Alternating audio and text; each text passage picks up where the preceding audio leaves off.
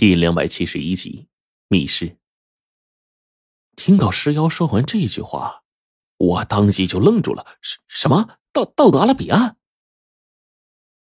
但是呢，心里面突然就充满了好奇，然后又问石妖：“呃，那个……”这会儿我才发现，我都不知道该怎么叫石妖才好。这个时候，齐先生也问了：“那边的彼岸究竟是怎么回事啊？”能不能那个清晰一点的告诉我们呢？石瑶这个时候点了点头，说：“嗯，从这边的铁索吊桥一直到达对面，那面有一块石碑，上写着‘彼岸’二字，而且，啊，我们还看到了往生花。你是说真真的见到了往生花？”白飞宇和郭道长这个时候都惊得跳了一下。就连我听到这个词儿也是呆愣了一下。往生花呀，这个东西啊，或许没有那么大名鼎鼎，并不是人人都知道。但是呢，它还有另一个十分熟悉的名字，叫做彼岸花。据说，这种花是开在阴间奈何桥的两岸，鲜红似人血，一花发而一花枯，轮换交替。永远没有一起开花、相互望见对方的机会。而正是因为这种彼岸花长在奈何桥这个生死相见之地，这才有了更加祥和的名字，叫做往生花。到了此刻，我真的很想忍不住去问石瑶一句：是不是他们看错了？但是我最后选择了闭嘴，因为妖孽识别往生花的眼力绝对比我们强。这种东西啊，身为尸妖的林妙真又如何能够看错呢？那既然如此，那花中必然是含有阴气，这个是错不了的。也就在这个时候，尸妖又一次的过来了。这一次胳膊夹带着的正是我跟白飞宇两个人。此刻。尸妖一身妖气滔天，脚下更是妖风阵阵不停，将我们给腾起打着旋的，一直往漆黑的深处的深渊走。我是真不敢再往下看了，也不敢打开手电筒，只能在这漆黑的空间里跟着尸妖一起游离，逐渐的往那个所谓的彼岸而去。尸妖飞了不知多久，脚尖轻轻一点。落在了吊桥那腐朽的木板上，这个木板应声便掉了下来。他也借着这一把力气啊，再一次带着我们往前飞去了。而此刻，我脑子里已经没有时间观念了，很快便陷入沉思当中，因为现在有更多的疑惑让我不解，甚至令我有些神魂颠倒的。就算之前那些僧人。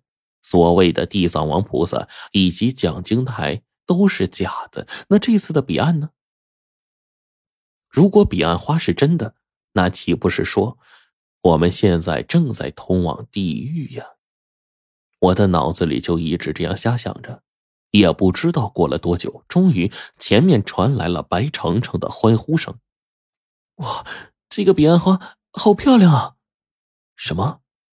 我整个人愣了一下，因为隔着很远的距离，我便看到对面那片土地上长满了红色的鲜艳花朵。这些花朵犹如地娟啼血，红的鲜艳无比，如同鲜血一般。上面更是冒着丝丝的阴气，花瓣上还沾染着几颗阴气化作的露珠，说不出来的水灵。并且呢，在这花身外面呢，自带一种淡淡的红光。那漆黑的远处极其的显眼，令人一眼就能看到。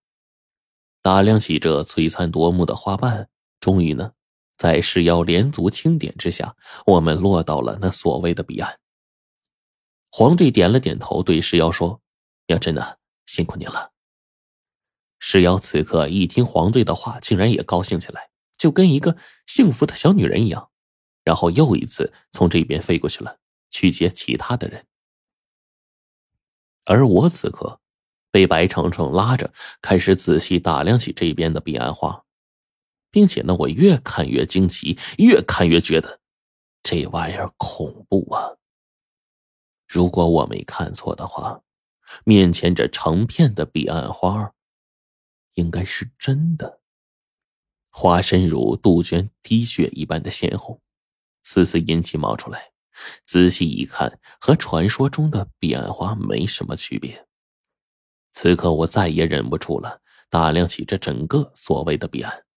这是一个四周悬空的圆盘一样的悬崖，悬崖以及崖前铺满了这种刺眼的彼岸花，铁索桥一直通往对面，在这边上大大的写着“彼岸”两个字。如果非要说还有什么奇特的位置，那便是从这里开始，一直到更深处的地方，有一条很宽广的道路。这条道路啊，看模样是刀劈斧凿出来的。可是我走近仔细一看，顿时整个人都被吓傻了。这是到了彼岸的尽头，居然还有延伸出去的路，而这条路居然……居然是白骨堆车成的。没错，路面上到处都是这种白骨，看模样是属于人的骨头，但是也有各种猛兽的骨头在内。仔细的观察，这些骨头最大的一块腿骨竟然长达三米，最小的一块骨头啊，居然只有一个动物的骨骼大小，被镶嵌在地面上，已经踩踏的极为严实了。这竟然是一个就跟指甲盖大小的一个小虫子的尸骨。看到这儿，我整个人都愣了一下。旁边的白程程啊，看我这一脸的表情，还不知道发生了什么，也凑了过来。我一看他过来，就害怕吓到他，当即把手上的手电筒啊一关。罗晨，你干什么？做什么见不得人的事儿了？还不敢让我看？白程程说着话就凑上去了，去夺我的手电筒。他顺口就说：“你不让我看，我偏要看。”嘿，我此刻也是真是无比的郁闷呐。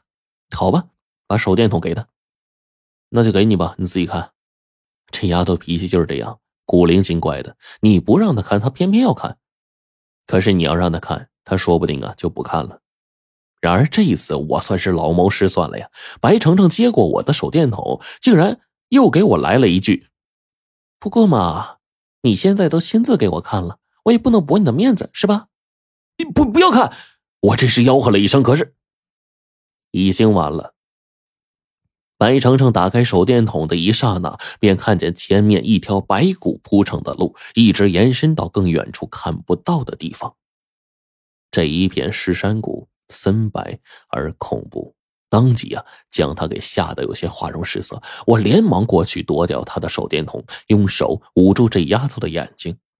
白飞宇他们很快也过来了，跟着黄队一起朝着里边看去，也是被吓了一跳啊！我天哪，这么多骨头！黄队干脆叫出来了。此刻呢，我们重新被震慑住了。说真的，这几次的任务之间。我也不是没有见过那些密密麻麻的殉葬坑，里面的尸骨堆积如山，也不是没有见过的事儿。可是到了这儿，为什么震惊呢？